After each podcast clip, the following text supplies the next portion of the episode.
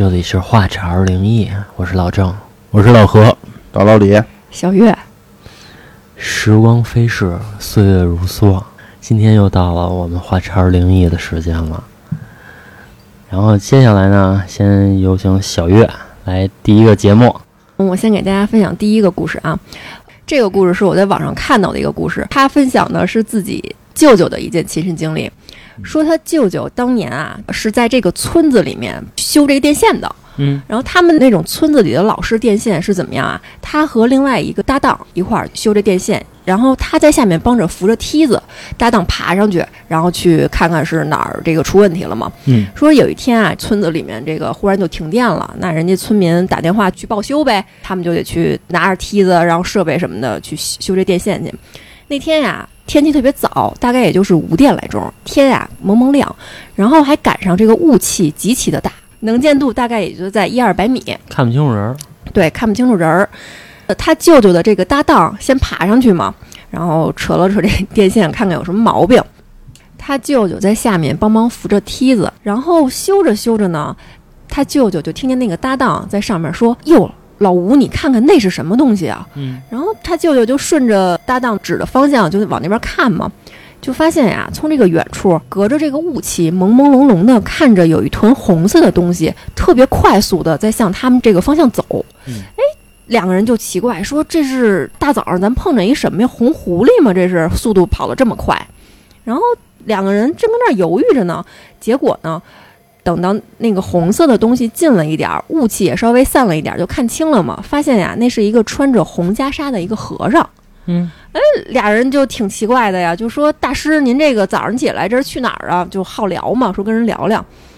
然后这个大师啊，感觉呢有点摇头晃脑的，说话呢全是那种文言文，跟他舅舅那个搭档说了一句古诗词，嗯，说此酒甚美，你可愿与我共饮活家啊然后没回来，鹅鹅鹅，啊？然后这俩人就惊了呀，说大早清呢碰上这是一神经病嘛，玩 cosplay 呢。他舅舅那搭档就说啥供饮不供饮的呀？说哥们儿，我这修电线呢，我干活呢，我不能喝。嗯，然后说着说着呢，但是那岁数人可能也好喝酒，说还抻着脖子说看看你那啥酒。然后嗯，那和尚呢，就从那个袈裟那个布口袋里啊，掏出一个小葫芦来，自己喝了一口。喝完之后又给盖上，就藏得严严实实的，不让他看。济公，啊，反正有点那意思。然后呢，他舅舅这搭档也不理他，说：“那我就继续修这电线呗。嗯他舅舅搁下边扶着梯子，他说：“我不用高空作业呀，要不我尝尝。”就是哎，舔着脸问人家说：“大师，你那酒要不是让我尝尝呗嗯，？”然后那和尚说：“哟，不可不可，反正说话呀都是那种古腔古调的，啊就是不给他喝，不给他喝。然后说完这句话之后呢，那个和尚又把那个瓶子举起来了，对着站在高处的那个搭档就说：“说你真的不来一口吗？”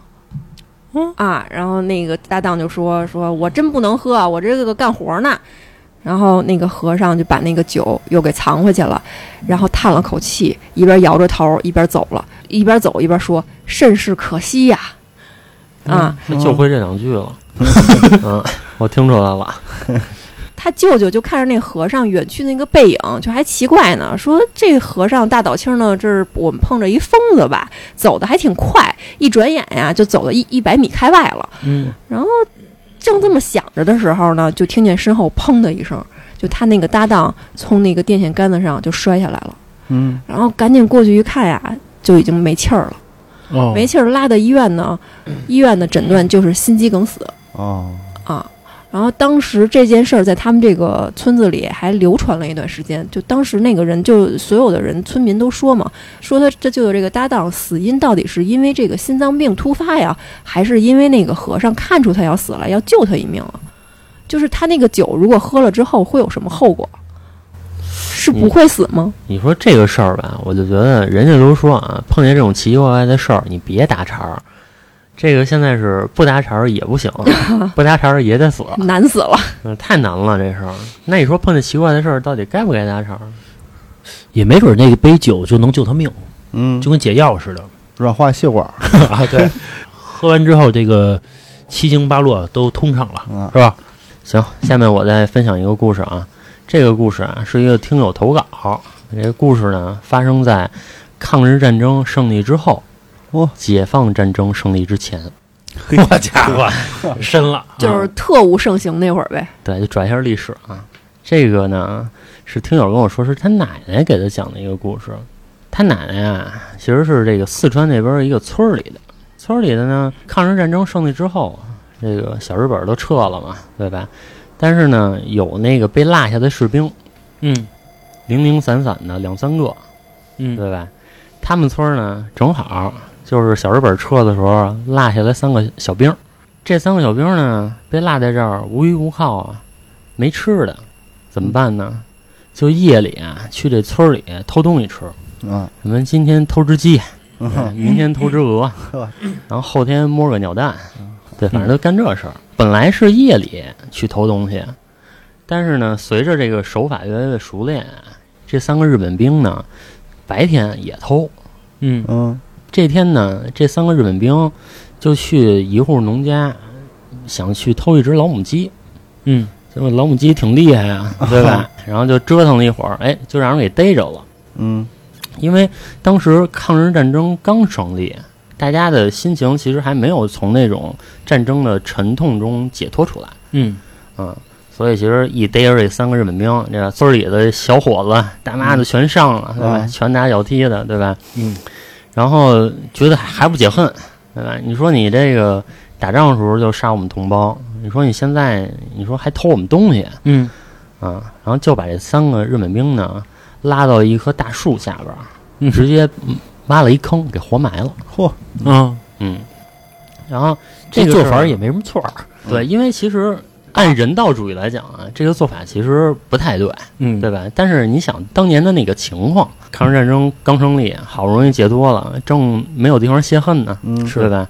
所以这事儿呢发生之后，过了几年，也就是咱们听友的这个奶奶生了一个小女儿，然后小女儿呢大概是三四岁。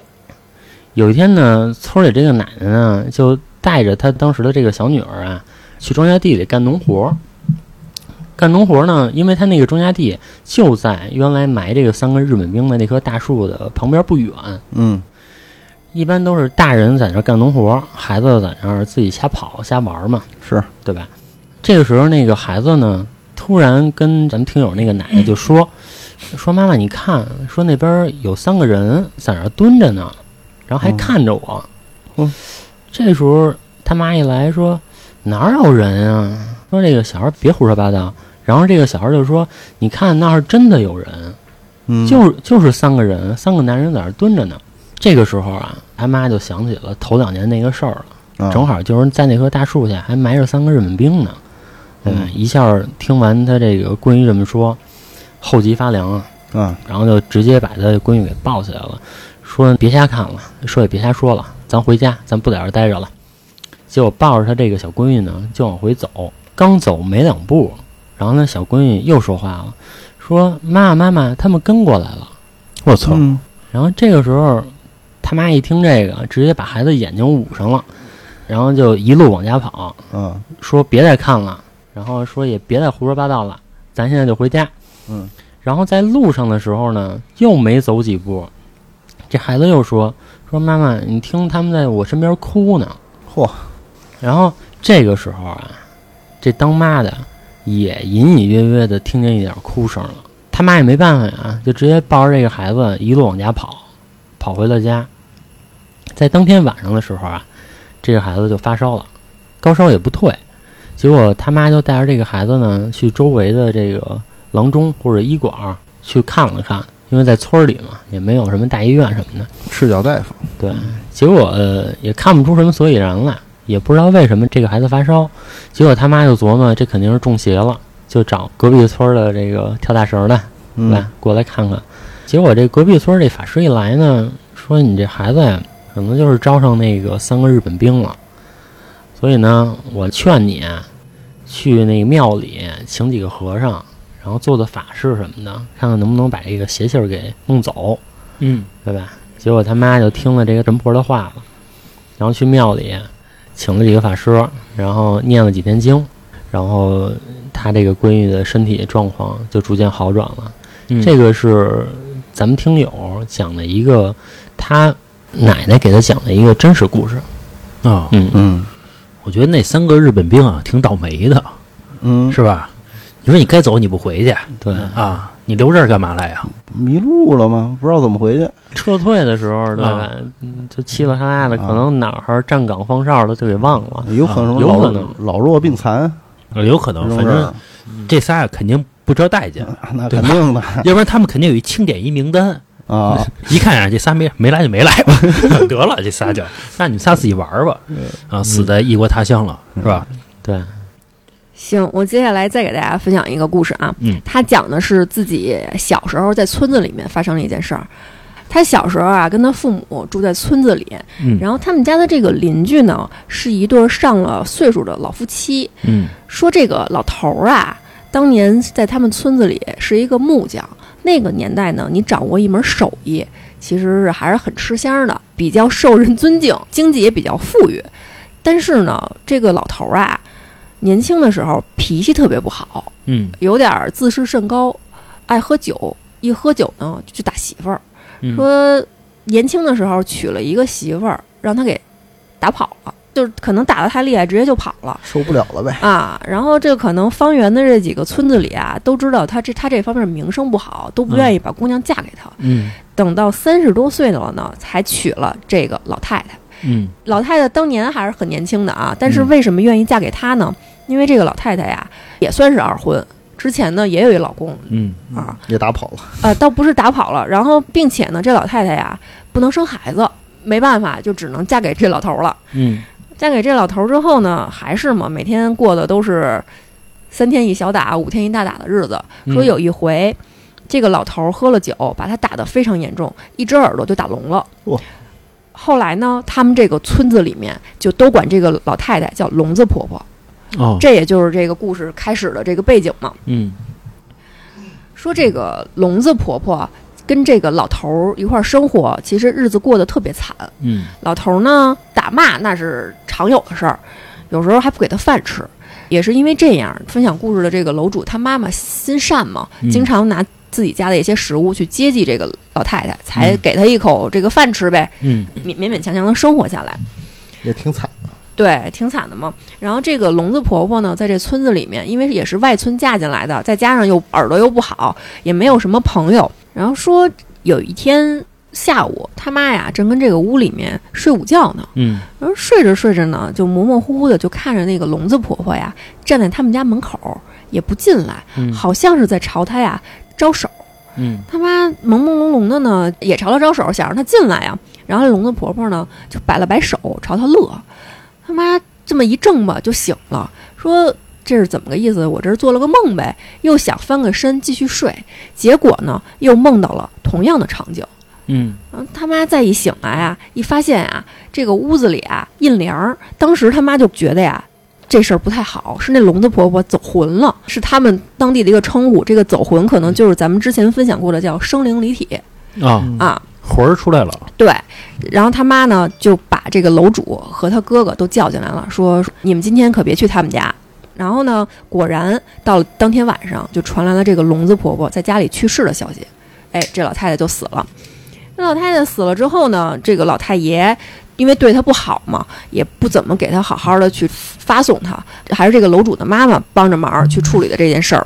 然后这个老头儿啊死了老婆也没特伤心，说他大概在多少年前呀、就跟同村的一个寡妇勾搭上了、啊啊，然后也不顾村里的这个闲言闲语，就搬过去跟那寡妇一块儿同吃同睡去。刚才不是说这个聋子婆婆不能生育吗？他们两个就领养了一个儿子。这个儿子呢，因为看不惯这个老头儿的所作所为，所以也不回这个家。嗯然后关系也特别不好。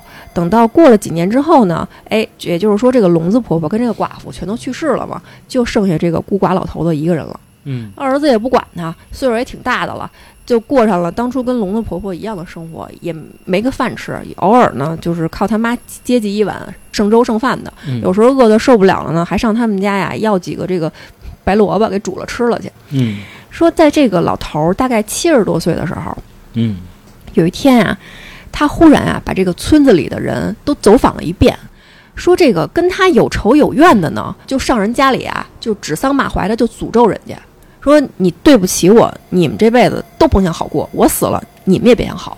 然后对他稍微有点恩情的呢，就谢谢他说：“我这辈子呀，我确实挺混蛋的，下辈子呀，我要是有机会，我会报答你们的。”转了一圈之后呢，就转到哎这个楼主他们家了。嗯然后就跟他妈说说你呀、真的挺善良的。我确实我也很谢谢你。你看现在我也这岁数了，后面的事儿呢我也管不了了，不能报答你了。你看他呀天天来找我，我也呀活不长了。然后他妈一听这话也也吓着了，说这他指的是谁呀？那是不是就那龙的婆婆？就害怕呀，连哄带骗的就给人轰走了。嗯轰走之后呢，然后当天晚上，这个老头就在家里面上吊死了，等于是他们这个隔壁就绝户了嘛。嗯然后这个家里人也还是挺害怕的，说要不然就搬走呗，搬到了这个县城里面。搬到这个县城里面之后呢，偶尔听说起来说这个老太爷因为去世之后呢，跟他收养那儿子关系不太好，就算是草草的就给埋了嘛，在他们村子里。嗯埋完之后呢，说这个他收养这个儿子呀，也生了一个小孩儿。这个老太爷跟自己的儿子处的不太好，但是跟这个小孙子处的特别好，嗯特别疼他。老太爷年轻的时候啊，会酿这蜂蜜。弄了一罐这个蜂蜜去给他那小孙子送过去，因为小孙子跟这个楼主是同学嘛，经常是大家一块儿说抢这蜂蜜喝，那么一抢这个罐子就砸地下了，小孩儿也也不怕脏，就趴地下就跟那儿舔，啊。嗯，然后等到他们搬出这个村子里面，又过了十多年之后，有一天，这个楼主忽然就听说，就是老头儿这个小孙子啊有一天在路上啊，出了一个意外，说是喝了酒，骑着摩托车出门撞在护栏上了，当场这脑浆子什么的就全出来了，就死了。嗯然后死了之后呢，当时大家都以为啊，可能就是一个意外呗。但是他妈跟他说，说这个小孩儿在死前一周，他们家出了一个挺邪性的事儿，说这个也就是老头儿收养的这个儿子，他们家养了一只狗，这个狗啊，当天跑到这个老太爷的这个坟上一直叫。然后当时村子里的人呢就劝他说：“你啊，你要不给这个老太爷烧点纸吧，毕竟是他对你好不好的，还是养育你一场嘛。”但是这个儿子可能是真的跟他这个养父关系特别不好，他干了一件什么事儿？他不但没给这个老太爷烧这个纸，他直接把那个狗给打死了。哦然后结果就这样，这个一周之后，他自己的这小儿子就出了一个很严重的车祸，就去世了。当时这个村子里面的人就很多人都说嘛，说这个老太爷呀，可能就是因为觉得对自己不好，把他儿子给提了走了。嗯，那就分享了这么一件事儿。这个这老太爷有点活该了，嗯，你干嘛老打人家呀？是吧？差不多得了就是成瘾啊，打顺手了，但是这个就是我有听过啊，就是如果说你最近比较不顺，嗯或者说你这两年比较不顺，嗯其实很有可能是跟你的上一辈有关。嗯就是你已故的那些祖祖辈辈，你是不是没给人家烧纸啊？嗯嗯。嗯对吧？我觉得去祭拜一下也是好的。哎，你每次给你姥爷烧纸，你去吗？去啊，每次都去是吗？每次都去。我经常不去，都是比如给我姥爷烧纸啊，包括给我爷爷烧纸啊，都是我爸妈去。就是以前那会儿，我小那会儿啊也是，我妈什么就说你啊，你甭去了，你小时候是，因为我现在是，觉得这个可能跟就是相处的这个情感什么有关系。就比如说，有的人就可能跟他爷爷关系就没有那么好，也不是，嗯就是我想不起来他的忌日，我不知道，我没记住。然后他们烧纸的时候呢，比如今天晚上正好我在外边玩呢，嗯，他是说今天晚上烧纸啊，然后我说那我可能去不了，他说那我们就去吧。一般情况下都是这样的，嗯。行，我分享一故事啊，就是我现在一同事他给我分享了，他们家里边发生一事儿。嗯有一次啊，他跟他妈还有他小姨还有他大姨一块儿出去玩儿去，就去外地去旅游去。嗯旅游的时候呢，他们四个人呢就坐着大巴车就上山上去玩儿去。嗯当这个山啊停到半山腰的时候，这个司机说：“你们都去上个厕所吧，因为旁边公共厕所。”嗯但是厕所旁边就是一悬崖。嚯结果这司机呢，刚一打开门，他小姨疯了似的就冲下去了，直接往悬崖上面要跳。然后正好呢，他跟他小姨挨着特别近，他一下把他小姨给拽住了。啊他说啊，再晚两三秒，他小姨就跳下去了。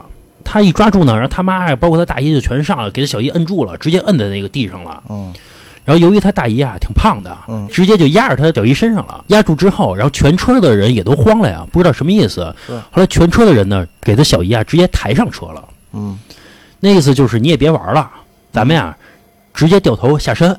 嗯说这个你先下山，就把他小姨先安顿好了，然后剩下的人呢再开上山再去玩去，还有心思玩，因为人家车上的人都是不认识的人，人还玩呢，哦对吧？他跟他妈还有他大姨别玩了呗啊，剩下的人还交钱了得玩 去。一下山之后呢就好了，什么事没有了。然后呢，没过两年他大姨去世了。嗯大姨去世的时候呢，有一次他跟他妈还有他小姨呢在家里看电视，突然一阵风就刮过来了。嗯他小姨啊一下就晕倒了，就很莫名其妙的。然后他跟他妈就慌了呀，不知道什么意思。说是你平时也没有什么高血压、低血压，就这种病，也不会说突然晕倒啊。就是按照电视上那个做法，嗯嘴里含了口水，噗一下就就喷那个小小姨脸上了。嗯喷小姨脸上的时候呢，他小姨一下瞪大眼睛了，嗯，就抱着他妈说：“你还记得我是谁吗我操？”嗯，但是那会儿声音呢，已经变成了他大姨的声音了。啊完完全全就是他大姨的声音。他妈说我不知道你是谁，但因为他妈当时也慌了，然后他小姨一下转过身来抱住他了，不也就是抱住我那同事了，嗯说你还记得我是谁吗嚯？然后我那同事说你是我大姨，嗯然后一下这小姨又昏倒了，然后他们家用同样的方法又又泼水，又泼他小姨脸上了。他小姨在醒的时候，一切都不知道了，就这么一个事儿，可得告诉你同事柚子叶加白醋这件事儿，直接拍脑门上。多害人啊！你说要是有我这手段，对吧？一下就解决了。家里多备着点儿，关键家里也没有你这东西柚子叶、白醋有呗？啊。柚子叶常备着点儿，淘宝有卖的。反正他给我分享了一个这样的一个亲身经历，他觉得这个事儿，当你真正亲身经历的时候，你是会特别害怕的，嗯因为是一股阴风直接刮进来的。他说特别特别凉，就这么一个亲身经历的事儿。我再分享一个吧。这个故事呢，也是来自于一个听友投稿。故事呢，讲的是他跟他妈的故事，嗯啊只是跟这娘俩息息相关。嗯话说他还没生出来的时候，他妈怀着他，嗯怀着他呢，也是托关系吧，去那个医院照了 CT 了，嗯。一看男孩儿。嗯。当时那个年代背景呢，我说一下，正是咱们国家计划生育的那几年，嗯。正要实施，还没实施，正炒得火热，对吧？正好卡在节点，正好他妈一看，哟，男孩儿，这得赶紧生啊，对吧？结果呢，就直接拉到了这个大医院去了。拉到大医院之后，然后他找一个病房的住下了，说想好好保保胎，还有几个月，可能这孩子就出生了。跟他同病房的呢，还有三个待产的产妇。嗯这三个产妇呢，哎，情况啊，完全也都一样，就也都是怀儿子，嗯对吧？还是那个年代，我觉得还是有一点儿重男轻女，嗯怀儿子，然后觉得找一个相对设施啊、设备稍微好一点的医院保一保胎，然后嗯有的是要生三胎的，嗯因嗯为就赶那个计划生育这个节点嘛，嗯，赶紧生。对，赶紧生。这时候呢，病房里四个人，四位产妇，但是嗯其实是八条生命嘛。对吧是是，第一晚上呢，相安无事，大家睡觉了，嗯对吧？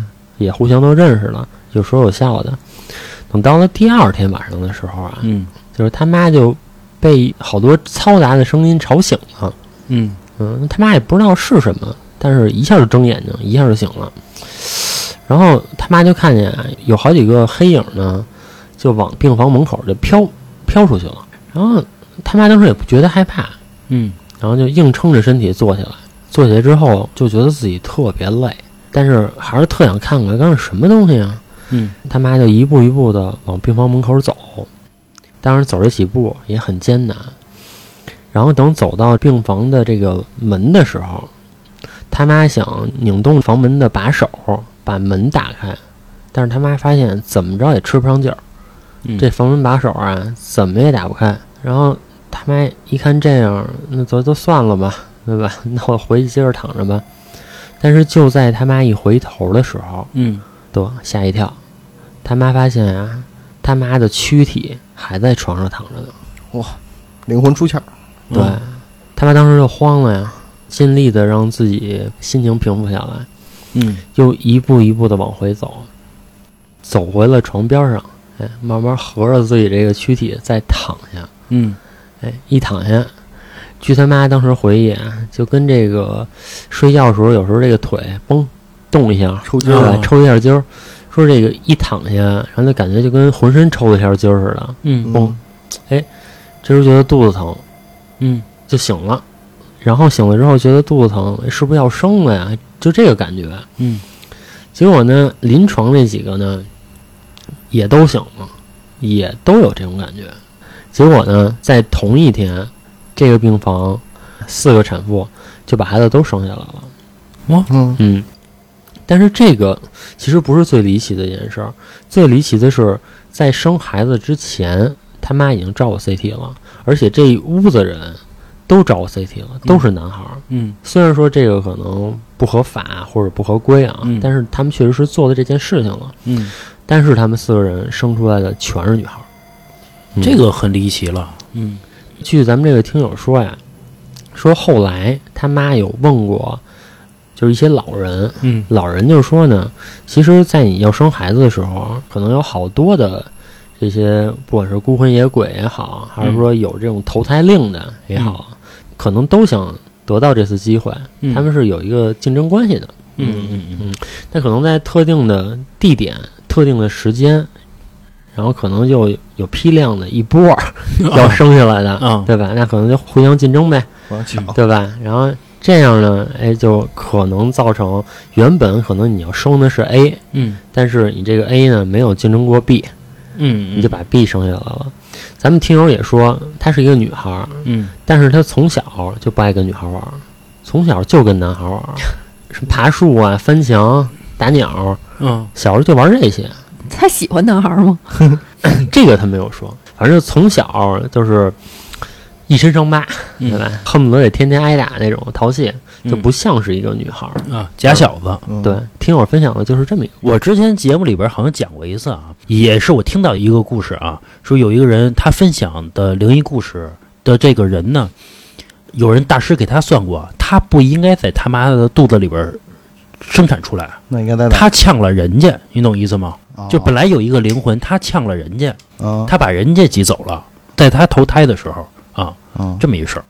那不还有净说那种呃，比如说这个孩子生下来大概一两岁或者两三岁的时候，成天闹病，嗯然后大夫也觉得你这孩子呀养不活，能看事儿的一看说是什么呀？说你们家这孩子是童子命，童什么意思就是童男童女儿，就是观音大士座下的这个童男童女儿。嗯这怎嗯，么说呀？就是他来这个人世历劫这一遭，人家就要走了。哦啊哦，你是留不住他的。那你要怎么破？因为对于他们来说，你这一世几十年光阴其实很短啊。嗯你要是非想跟他留这一世的姻缘，就怎么着？你给他烧一童男童女儿当替身。哦啊，给他留住。你考虑过人童男童女的感受吗？人家不想留下呀。啊，本来我都修成仙了，你现在让我当人当人啊，我降了一维度嘛。这要放在《西游记》里的桥段，就得找观音理论去了。上天啊啊！你不是蒙观音吗？是吧？啊，蒙人。我还记得以前小时候咱们看过《新白娘子传奇》，嗯里边是呃这白娘子给自己许愿嘛，在这观音大士下边嘛，观音大士下边摆了几个小瓷娃娃似的，有一个是这个小状元，还有几个是这个很普通的人了嘛。他把自己的状元啊放自己肚子里边了，啊把普通的这个一小男孩、小女孩吧放在另外一人肚子里边了不是你说的那个啊不是小状元，那是文曲星。啊。那你怎么把好的往自己这肚子里揣他有？这本事，你要有这本事，你往你肚子里揣什么呀？千年蛇妖，千年蛇妖。啊，好，中间插播一下啊，有喜欢我们的朋友可以加我的微信二二八幺八幺九七零，我再说一遍二二八幺八幺九七零，加我微信，我把你拉到微信群里面。节目继续，我接下来再给大家分享一个故事啊，他讲的其实是自己亲戚家的一个哥哥，就是很离奇死亡的一件事儿。嗯说那一年呀、是他姥爷去世，呃，去世完了之后呢，全家人都去帮着出殡嘛。出完殡之后，当然就是很伤心了，尤其是他亲戚家的这个哥哥，说他姥爷就喜欢这个哥哥，这哥哥当然就是扑到这个棺材上，也就是很伤心嘛。然后，因为这个哥哥家呢，家庭条件不是特别好，所以岁数不大的情况下呢，他就没有再继续考大学，就是去了郊区的一个电子厂去上班了。然后等到出完殡之后呢，由他舅舅就是骑着这个小电动摩托车给送到了这个郊外的电子厂，是有宿舍的嘛。嗯。那个时候是晚上八点，然后这个楼主呢也回自己大学宿舍去去等着明天去上课嘛。然后等到过了半个小时，大概是八点半的时候，突然就接到了他妈的一个电话，说你快来吧，你哥出车祸了，让一个摩托车给撞死了。等于是这边刚拾到完自己姥爷的这个丧事儿，马上又听到自己哥哥出这事儿了，就是当然就很伤心嘛，一边哭着一边又又去往那太平间去。然后说到了这个太平间呀，就大家都特别奇怪，说奇怪什么？当时交警也在，然后这个电子厂的，就是他哥哥这个舍友也在，然后他舅舅全家人当时也在嘛。你尤其是他舅舅啊，这个父亲刚死，儿子又没了，就是很伤心嘛。然后就聊，就说当时提起这个事儿特别奇怪的是谁？是交警。交警做现场勘查的时候就说，他哥哥出事的地点离电子厂大概步行要有一个半小时的距离。嗯然后他哥哥呢，在八点的时候回到了这个厂子里面，八点半出了车祸，也就是说这半个小时怎么走了一个半小时的路程，并且他哥哥穿的还不是回家的那套衣服。当时他所有的这个，就是他哥哥的这个舍友都说没有见过他有这么一套衣服，就是黑衣黑裤子，嗯好像是纸人穿的那种衣服。嗯然后当时这个也算是成了他们当地的一个悬案了。然后撞他哥哥的司机，一个岁数也不大，骑一个小摩托车，说我当时啊，我骑的速度不快，嗯前边我根本就没有看到有人出来，我也不知道怎么一眨眼的功夫他就倒地上了。然后他哥哥全身没有伤痕，就是这个脑后轻微的有这么一个碰撞，但是这个人就是没了。这就是他哥哥非常离奇的死的一件事儿。当时呢，他们村子里有两个说法，一个是说他哥哥穿着别人的衣服是替别人死了，这是一个说法；还有一个说法就是联系他哥哥穿的那个衣服嘛，黑衣黑裤子，就说是因为他姥爷实在是太喜欢他了，把他给拽走伺候自己去了。嗯然后经过这件事儿之后，这个全家人就是肯定很伤心啊。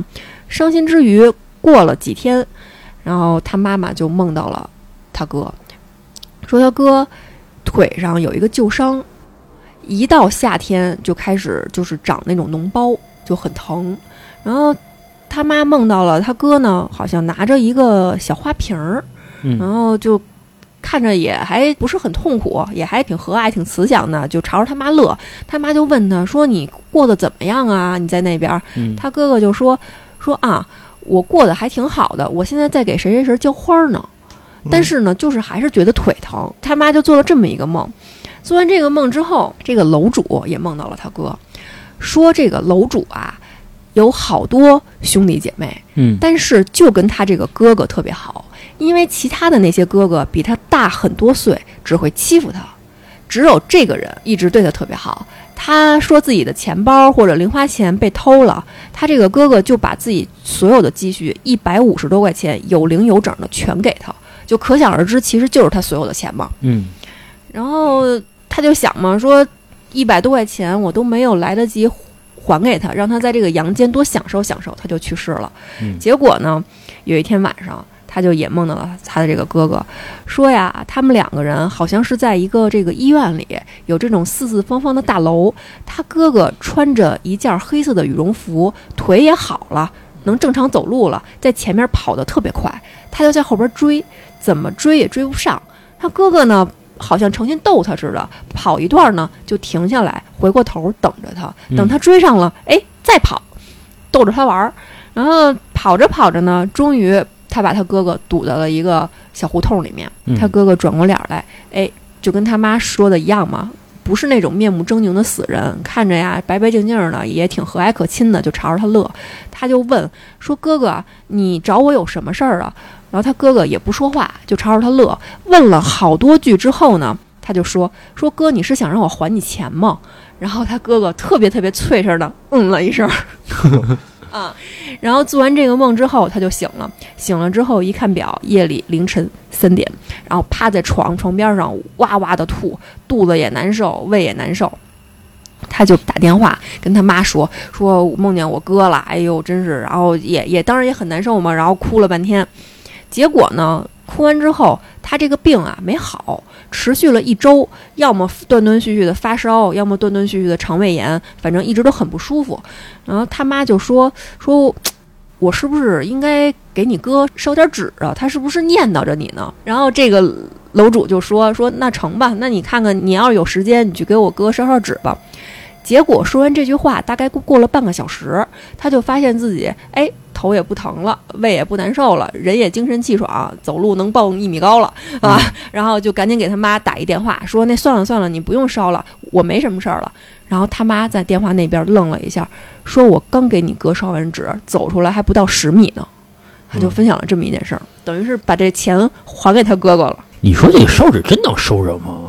嗯，反正烧了几千年，是啊，你说能不能烧着？对呀，那这个在咱们阳间，那纸那么不值钱，一到那边就那么值钱。他收的其实一部分是纸钱，还有一部分是你的心意啊。嗯。这就大了啊！也是格局不一样了。老郑一说这格局就不一样了。你说有的人给他烧好几卡车，对吧？你说这纸便宜，我给他烧好几吨，嗯嗯，对吧？但是你的心不成，可能这个钱也收不到。也有可能是格局。老郑一更多的是就是活人自己的一个心理安慰。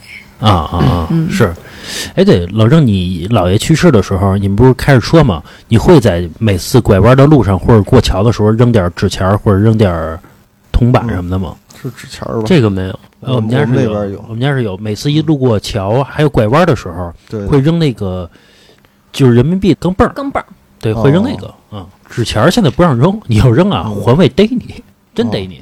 嗯，哎，对，你姥爷出殡的时候有那个砸什么盆儿吗？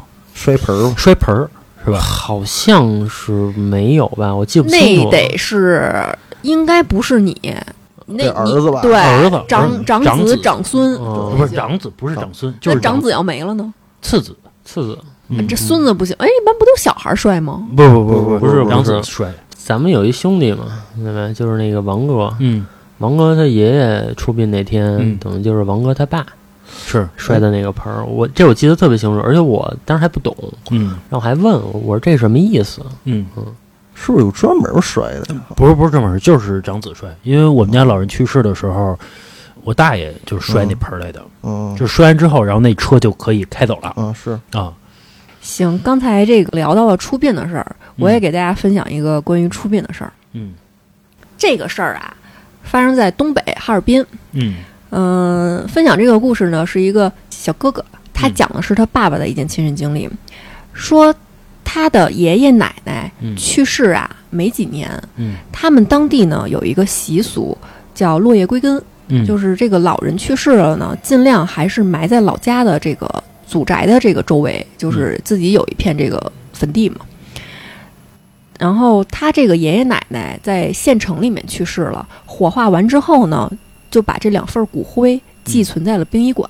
嗯，说过段时间我们等这个老家的这个坟地，可能是比较气派的那种啊，修好了，我们再把这个骨灰给取出来。嗯，等到过了一段时间之后，哎，老家的这个坟地修好了，嗯，然后专门请这种阴阳先生给算了算，哪月哪天哪个时间。嗯，我们要把这个坟地给刨开，把这个骨灰给埋进去。嗯，那么他的老家离这个哈尔滨大概有五六个小时的车程。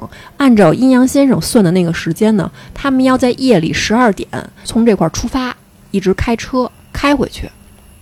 当时呢，一共是开了三辆车，头车呢就只有他爸一个人，然后把这个后备箱都给放下来了，就是很宽敞嘛，就放了两个骨灰盒。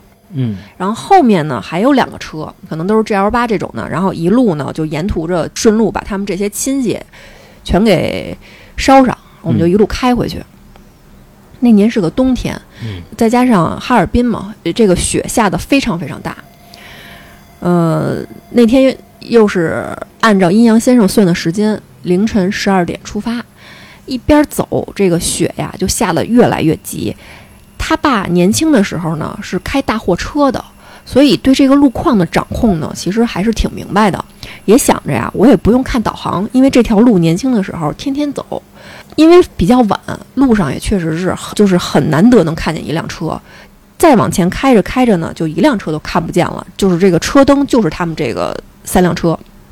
往前开着开着呢，到了一个岔路口，按照他爸的记忆，往这个老家走，就直接就是往前开就行。但是导航给他导的呢，是让他往左边这个岔路走。他当时想啊，是不是呃，我很多年没开这个车，然后路开始翻新了，变了，我是不是这种情况下，我还是应该听导航的呀？哎，他就听导航的了，向左拐，走了这个岔路口。走了这个岔路口之后呢，一开始啊，开了大概一两公里的时候，发现呀后面还有车灯，也就是说后面那两辆车还跟着他。再开了十分钟之后，后面的车灯看不见了，就是茫茫雪原呀，四野无人的，只有两处光，一个是自己前面的光，一个是脑袋顶上的大月亮。后面那辆车不见了，他说停下来说看看后面那辆车在哪儿。下车一看，那个雪呼呼的灌进来，压根儿就看不见后面那两辆车的踪迹。说打电话没有信号，然后他就奇怪说：“这可怎么办呀？我这上哪儿找他们去呀？因为雪下的大，所以车速并不快。这种情况下，怎么还能大家走丢了呢？”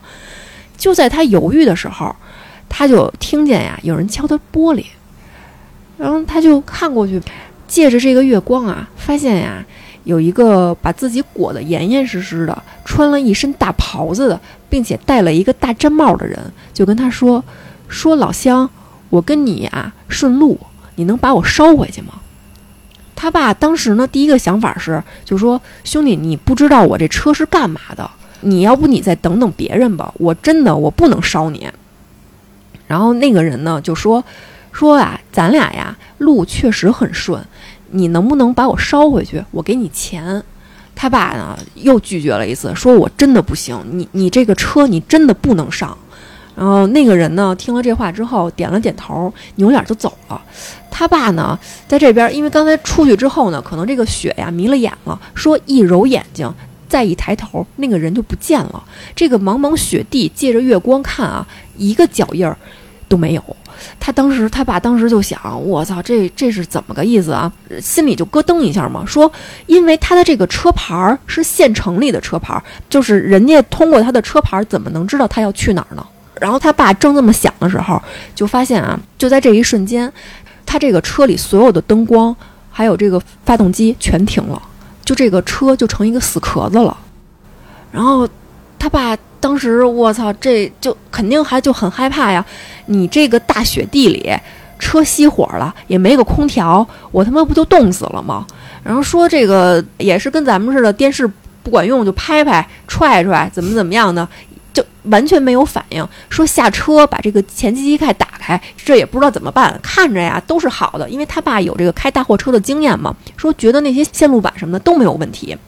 外边实在是太冷了，那个时候他看表已经是凌晨一两点了嘛，冻得受不了了，又回车上去坐着去，就坐了这么五分钟，这个车呀还是一个死壳子，然后打电话没有信号，实在实在不知道怎么办了。就在这个时候呢，旁边啊过了一辆拉木头的一个卡车，停在了他的边上，那个司机好心嘛，敲了敲。他那车门说：“兄弟，你这干嘛呢？车坏了是吗？”然后他爸就说：“是啊，我这个也不知道怎么回事，这个车忽然就就失灵了。”然后那个人家那个好心的大哥说：“那行，我帮你看看吧。”人家那个人一上车，一拧钥匙，车就启动了，往前开了两步，又倒了两步，说：“你这没问题啊，这都是好的。你看这个空调也能使，什么雨刷器什么全能使，一点事儿都没有。”他爸就是肯定还是千恩万谢的嘛，谢谢人家。说行吧，那我就开着车就走呗。这回怎么走啊？他也不敢听导航的了。我再往前走，我去哪儿啊？又给退回去了，就是退到了当时进来的那个岔路口。然后退回去之后啊，发现呀，嗯，他后边那两辆车都跟那岔路口那儿等着他呢。所有的人全下来了，一个个的都很焦急，都特别着急。然后看见他之后。哎呦，就跟那叫啊，说：“哎呦，可在那儿呢，在那儿呢，可他妈找着了。”然后他爸就把车停那两辆车旁边了嘛，这一家子人就全围上去了，也是因为着急，就开始跟那骂，说：“你他妈干嘛去了？我们给你打了上百个电话了，你也不接，你这是去哪儿了？刚才在这岔路口，我们这儿一个劲儿的滴滴你说不让你从那儿走，你就是不听，那条道怎么可能去老家呢？然后他爸呀，这也稀里糊涂的，也不知道就是这这我怎么回呀？这话他爸说，我进岔路口的时候，我看着你们这两辆车都跟着我呢呀。那几个亲戚说不可能，我们一直就跟这儿，压根儿就没有动，等了你四个小时。他爸说怎么可能呢？咱十二点从家里出来的，现在不是刚两点吗？然后他那亲戚说说你他妈看看表，现在几点了？然后一看表，果然已经快六点了。等于是他爸呀，在那个不知道是哪儿的这个小空间里多耽误了四个小时。然后等到他们顺利的把这个骨灰运到了老家下葬之后，他爸接到了一条信息，是交管局发来的，说你哪号哪号在哪个哪个路口闯红灯了。然后他爸说不可能啊，说一看这个日期就是他那天在那个小岔路迷路的那一天。他爸一开始想啊，去这交管局我申诉一下呗，结果人家当时啊就把那个视频给发过来了，说你看没问题，就是他的车。他就分享了这么一件事儿，说这么多年他爸一直都没有弄明白这件事儿到底是怎么回事儿。他这个要搭车的那个人要是上了车了，嗯我觉得后果不堪设想。我还以为问路那个他是想把你引到正道上了啊，你迷路了，你拉上我，啊哎，你要这么说也有可能，也有可能是更害他呢。嗯，但是从后面的故事来听的话，应该不是什么好人那个，缺了大德了，比如说茫茫大雪的，前面能见度也不高，嗯，给你引个什么深沟子里边去、啊都有可能。对，尤其是大车一陷进去，那可出不来。可不，这人在他妈出不来，就冻死里边了，有可能。嗯反正这个故事我觉得不错。好，今天节目就到这儿啊。就离奇的故事每天都有，时不时的都在发生。我这个赶上的故事其实也不少，对吧？最近我还发生了一些邪门的事儿，然后我觉得在后面的节目啊可以分享给大家，好吧？然后今天节目先到这儿，大家再见。